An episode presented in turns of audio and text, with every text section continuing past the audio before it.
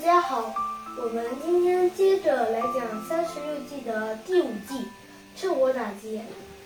趁火打劫原本的意思是在别人家着火的时候去偷别人家的东西，在军话中是指在敌人遇到麻烦或危机时，应该趁趁机发动战争，将其打败。它的典故是这样子的：春秋时期。吴国和越国一直在打仗，最终越国敌不过吴国，越王勾践被在吴国被扣留，被当作奴隶一样使唤。几年之后，吴王夫差觉得勾践确实是忠心耿耿，便把勾践放回了越国。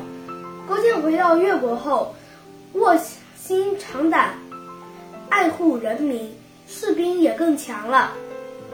而吴国的夫差，他重用奸臣，听信了谗言，杀害了一代名将忠臣伍子胥，还引起了民怨。越王勾践觉得这是一个好机会，便发动战争，打打败了吴国。